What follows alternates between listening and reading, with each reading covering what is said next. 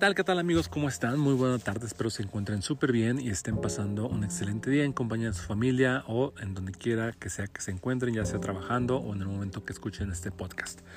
Pues muy sencillo este podcast, lo que básicamente intento hacer es compartirles mi experiencia de los rescates y cómo es que funcionan desde como yo lo hago, no como los demás lo hacen, no como lo haría una AC o como lo haría un refugio, ni como lo haría alguien que tiene una mansión de 4 hectáreas de terreno y muchos trabajadores, ni como lo haría alguien que tiene una pensión o un hotel de perritos, simplemente como lo hago yo, como yo los rescato, como yo funciono y como yo hago los, los rescates. Eso es la intención de este podcast, compartirles esta información para que la gente tenga un poquito más claro el panorama, porque de pronto pareciera que la gente tiene una idea muy distorsionada de cómo es que yo eh, hago los rescates o la gente tiene una idea también errónea, piensan que yo tengo un refugio, piensan que yo tengo una casa y en esa casa yo llevo a todos los perritos que rescato y esto pues es simplemente falso.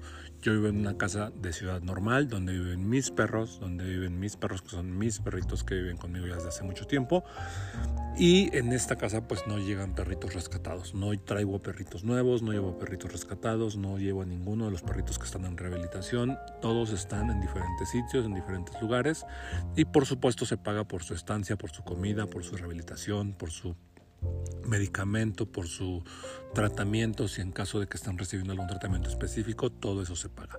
La intención de este podcast es básicamente explicarles cómo es que yo funciono y cómo es que yo lo hago, pues porque de pronto la gente me dice, oye, pues rescátalo y yo te ayudo, rescátalo y yo te doy croquetas, rescátalo y, y yo apoyo. Y yo les quiero dejar muy claro y les quiero contar que un rescate, y esa es una idea bien, bien bizarra y bien romantizada y bien, bien errónea que tiene la gente, que piensan que rescatar perritos de la calle es solamente croquetas. O sea, hay un montón de gente que tiene esa idea absurda, esa idea desde la ignorancia, en la que piensan que hacer un rescate de la calle es solamente croquetitas y amor.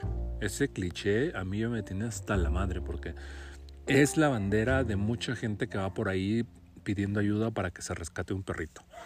Cada vez que alguien me escribe y me dice, ay, por favor, ayúdalo, rescátalo, yo te doy croquetas. No, a ver, no me des croquetas, no me ofrezcas croquetas. Mejor dime, ayúdame, oriéntame para cómo rescatarlo y yo me hago cargo de los gastos. Las croquetas yo te las regalo, es, más, las croquetas yo las pongo, eso no tenemos problema.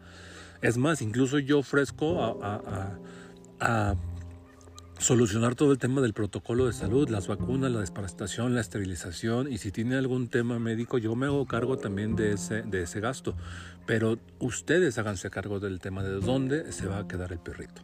Porque finalmente eso es lo más complicado. La gente pierde de vista y piensa que los que rescatamos perritos tenemos una casota de hectáreas, kilómetros y, y empleados y todo. Y y cada vez que ustedes nos escriben, nada más es, sí, tráiganmelo. No es así, eso es un, error, al menos en mi caso no lo es.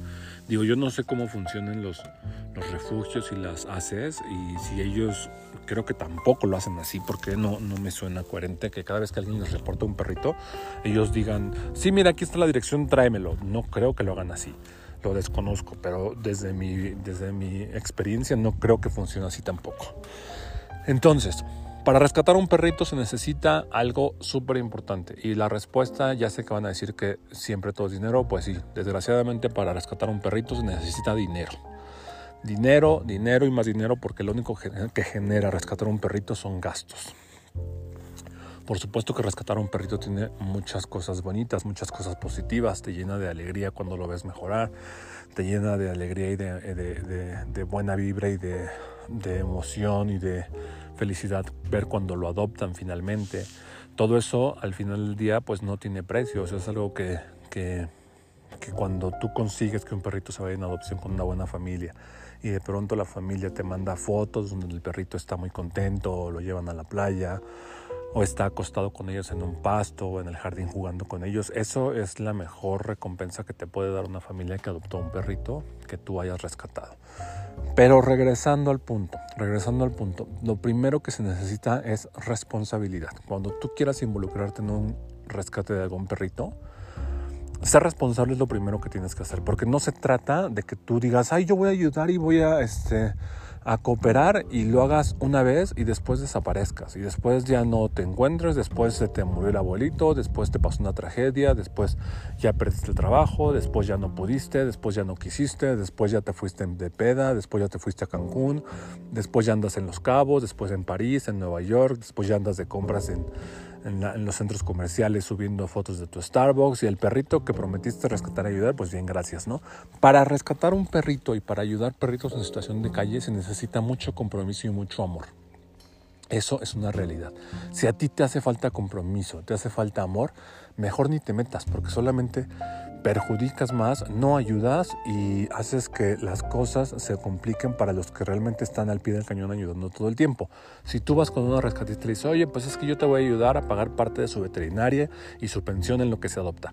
Ese en lo que se adopta puede durar una semana, Puede durar 15 días, pueden ser un mes, dos meses, tres meses, diez meses, un año, dos, tres, cuatro o cinco años. No, es, no hay garantía, no se puede saber. No puedes saber cuándo un perrito va a ser adoptado. Porque tampoco, y eso es otra de las mentiras que hay que desmontar, tampoco existe una lista de espera de adoptantes. O sea, eso es otra, otra estupidez que la gente me pregunta muy seguido. Me dicen, oye, ¿tendrás por ahí un adoptante? No hay listas de espera de adoptantes, gente, señores, no hay no existen. ¿Ustedes creen que si yo tuviera una lista de adoptantes no hubiera dado una adopción ya a los 120, perros que tengo rescatados? 120 perritos más o menos que tengo rescatados en, en muchos años y que se han ido acumulando y que viven muy felices y que están muy contentos. Pero ustedes creen que si yo tuviera una lista de adoptantes esperando a un perrito, por supuesto que yo hubiera colocado a alguno de ellos. O sea, por supuesto que yo hubiera puesto alguno de los perritos que tengo en adopción con una familia, pero no existe en la lista de adoptantes. Así que evítense preguntar eso porque neta quedan como estúpidos. O sea, cada vez que alguien me escribe algo así, o sea, yo casi me doy de topes y digo, neta, esta, esta persona en qué mundo vive. O sea, ¿en qué, en qué realidad alterna y distorsionada y, y, que yo no conozco vive esta señora que piensa que existe una lista de adoptantes esperando adoptar a un perrito. No hay listas de adoptantes, hay listas de perritos esperando una familia, es al revés. Hay gente que tiene muchísimos perritos en pensión, muchísimos perritos en los refugios, en las asociaciones, que todos están esperando una familia. No al contrario, o sea, no es que haya una lista de espera como en el DIF para adoptar un niño esperando cumplir con los requisitos para que te puedas adoptar a tu perrito. No funciona así. Aquí es al contrario, aquí hay listas de perritos esperando familias adecuadas para ser adoptados. Entonces, preguntar eso, pues es, entiendo que es una pregunta desde la ignorancia, es una pregunta desde el no saber cómo funciona el tema de el rescate de perritos y la adopción de perritos. Entiendo que es un tema de alguien que no está involucrado, pero aquí ya se los estoy diciendo. No existen listas de adoptantes, no hay, no hay. Hay listas de perritos esperando buenas familias, eso sí hay, muchos pero listas de adoptantes esperando que llegue este, un perrito con tales características no hay. Yo al menos no las conozco y si existen, por favor alguien que me las comparta porque tengo más de 120 perritos que están esperando una buena familia. Entonces, bueno, ya desmintiendo este otro punto, vamos con el que sigue. Rescatar un perrito no es solamente comidita y amor la gente que piensa que es, ay, con, comidita y amor. No, no, chinguen su madre. Es pensiones, es veterinario, es esterilización, son vacunas, es rehabilitación, es ir por el perrito cuando se enferme, porque una, ustedes han de pensar que, ay, no, pues nada más lo rescatas y vas y lo llevas a una veterinaria y ya, o vas y lo llevas a una pensión y ya, o vas y lo dejas en un centro de rehabilitación y ya se acabó, ¿no?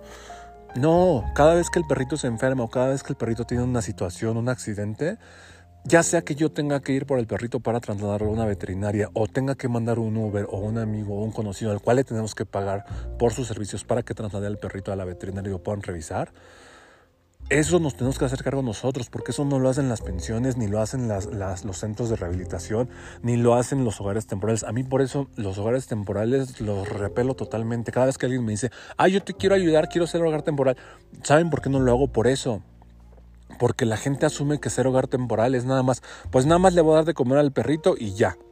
Le doy de comer en la mañana, en la noche y que tenga agua y ya no.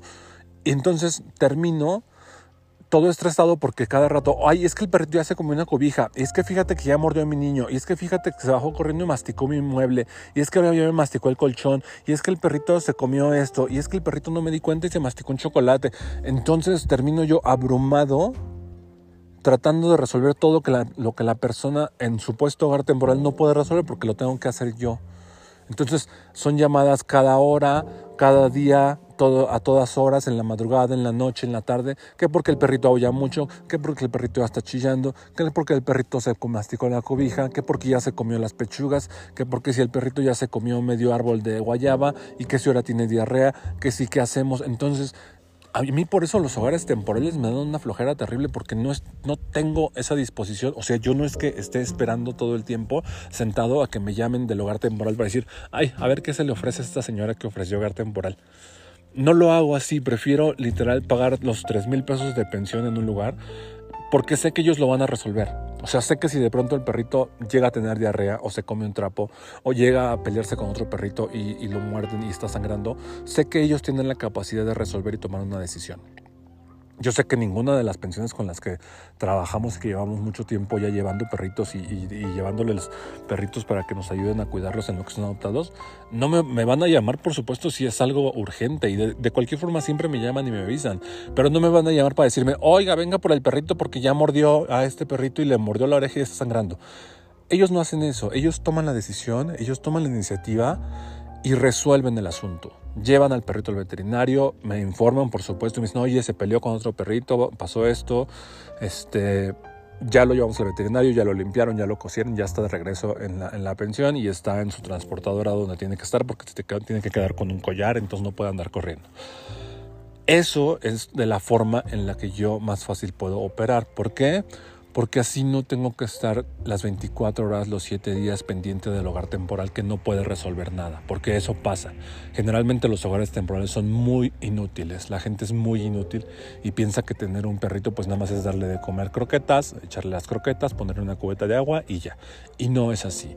Tener un perrito rescatado o tener un perrito como mascota o tener un perrito cuidando de alguien más requiere que tu atención esté totalmente enfocada en el perrito para que no se coma cosas, para que no mastique cosas, para que no vaya a tirar a alguien, para que no vaya a morder a un niño, para que no vaya a haber accidentes. Entonces eso es lo que pasa. Los hogares temporales no están dispuestos a hacer eso. Hasta la fecha yo no he conocido ningún hogar temporal que, haga todo esto, ¿no?